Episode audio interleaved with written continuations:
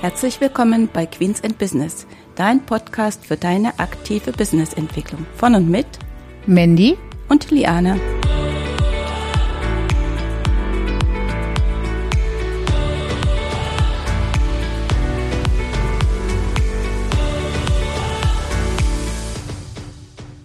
Hallo und herzlich willkommen zur heutigen Episode. Das neue Jahr hat angefangen und wir starten mit einem Startschuss ins neue Jahr. Und mit dabei ist auch Liane. Hallo. Hallo und ein gesundes neues Jahr wünschen wir natürlich allen. Genau. Wir hoffen, ihr hattet ein schönes Silvesterfest, eine schöne Feiertage, äh, die dazwischen lagen, habt euch gut erholt und seid jetzt schon voller Elan in das neue Jahr gestartet. Genau, weil wenn die Folge veröffentlicht wird, ist bereits der 11.1. und es sind schon zehn Tage vorbei. so schnell also, geht's. Ich wollte gerade sagen, wir haben dann nur noch 355 Tage. Nein, Spaß beiseite. Auf jeden Fall erstmal äh, auch von mir frohes neues Jahr und wir wollen mal einen kurzen Rückblick auf unsere letzte Folge geben. Da ging es ja um Reflexion und so weiter. Und wir haben gesagt, wir blicken einmal auf den 31.12.23. Wo will ich stehen und was muss ich dafür tun? Und darum geht es heute. Ja, das letzte Jahr haben wir ja, wie du sagst, ne, aufgehört mit der Reflexion, alles was den privaten Bereich, den betrieblichen Bereich, nur das, was gut gelaufen ist, das, was äh, nicht so gut gelaufen ist. Aber heute wollen wir einfach mal unsere Gedanken dahin wenden, dass wir sagen, äh, wenn wir auf das Jahr 2023 äh, blicken, und wir sind ja sehr für Planung, ne? Planung finden wir ja gut. Es ist also kein steifes Korsett, so wie das manchmal angenommen wird. Äh, aber dass man sich einfach überlegt, wenn heute der 31.12.2023 wäre, wo würde ich denn gern stehen wollen? Worüber würde ich denn äh, mich freuen wollen? Was möchte ich erreicht haben? Was möchte ich persönlich erreicht haben? Welche Fortbildungsmaßnahmen? Wie soll mein Team aufgestellt sein? Ähm, welche, welchen schönen Urlaub möchte ich vielleicht äh, gemacht haben? Ja, also alles in diesen Dingen, wo ich sage 31.12.23, boah, das ist, sind tolle Sachen gewesen, die ich in dem Jahr 2023 gemacht habe, was wir gemeinsam bewältigt haben. Das solltest du dir mal aufschreiben, um dann zu wissen, was letzten Endes deine Ziele für 2023 sein könnten. Genau, und wenn du das machst, dann ähm, natürlich, sag ich mal, als Unternehmerin ist der Hauptfokus bestimmt, sag ich jetzt mal, der berufliche Kontext oder der Unternehmenskontext.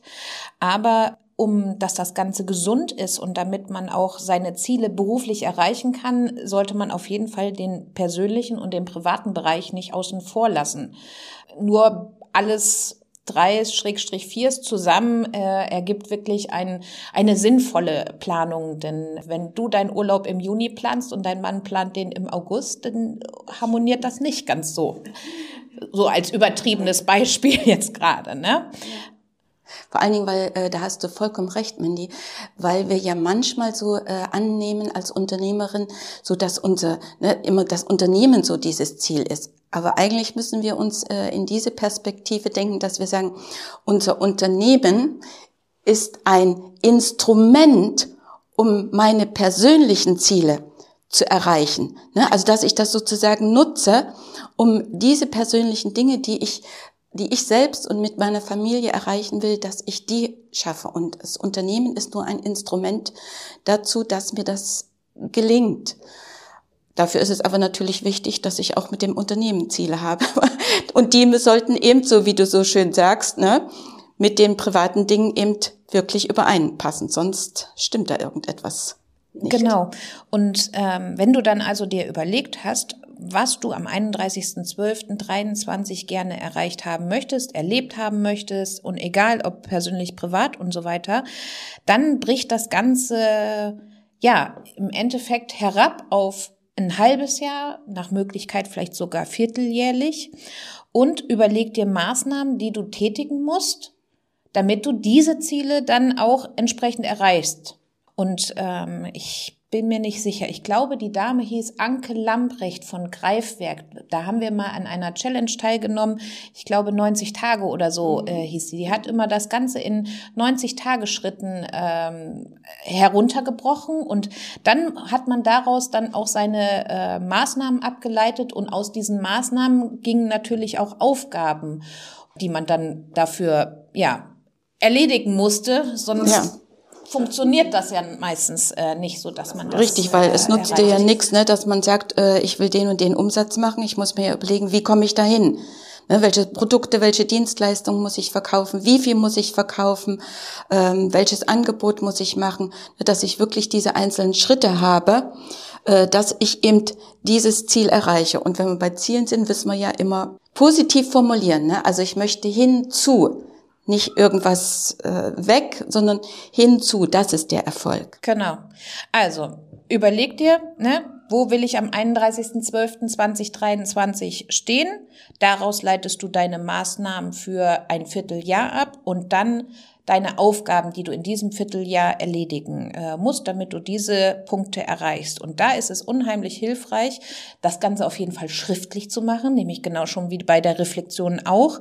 Und dir dann eigentlich auch in deinem Terminkalender, haben wir ja schon oft genug jetzt auch gesagt, dass man dort etwas blockt, wo man dann diese Ziele oder sich in dieser Zeit um diese Aufgaben kümmert, damit man diese Ziele eben erreicht. Denn manche Sachen, äh, die muss man tatsächlich ja strategisch angehen, weil von alleine kommen die dann eben nicht. Richtig. Und dann habe ich auch keine Gewalt mehr über mein oder kein, keine Verfügung mehr über meinen Terminkalender. Genau. Ne? Da muss ich mich schon selbst drum kümmern, weil sonst machen das andere und dann bleibt für das Unternehmen äh, nichts mehr übrig. Aber wir sind eben Unternehmerinnen und wir haben ein Unternehmen, auch wenn es das in keiner Schulausbildung gibt. Aber es ist so und daran können wir alle nur lernen. Genau. Und ich habe ja auch schon oft genug von Ivan Blatter erzählt. Ich finde den, äh, also wer den Podcast noch nicht hört, äh, den kann ich wirklich wärmstens empfehlen. Der hat auch in einer der letzten Folgen zum Beispiel auch darüber äh, berichtet, dass er sich äh, in seinem Kalender eben Zeit blockt, um an seinem Unternehmen äh, zu arbeiten. Und dann ist er auch für seine Kunden in dem Moment nicht verfügbar. Und das ist nichts Schlimmes. Also man muss nicht 24-7 äh, erreichbar sein und verfügbar sein. Man muss eben auch wirklich Zeit für sich haben, um an seinem Unternehmen und an seinen Zielen zu arbeiten. Und man muss auch Zeit für sich haben, um seine privaten Sachen. Genau. Und man braucht dabei kein schlechtes Gewissen zu haben. Genau. Das sollte man nicht haben. Nein. Weil das ist im letzten Endes, ja, gehört eben mit dazu. Genau. Ja, wir hoffen, euch hat die Folge gefallen und wir hören uns in 14 Tagen wieder. Und dann starten wir mit einem Interview mit Jana Pletz von Formsache. Ich hoffe, dass das alles so funktioniert. Bis dahin wünschen dann bringen wir, wir uns in Form. Ne? Dann bringen wir uns in Form, genau. Bis dahin wünschen wir euch eine tolle Woche beziehungsweise tolle 14 Tage. Tschüss. Tschüss.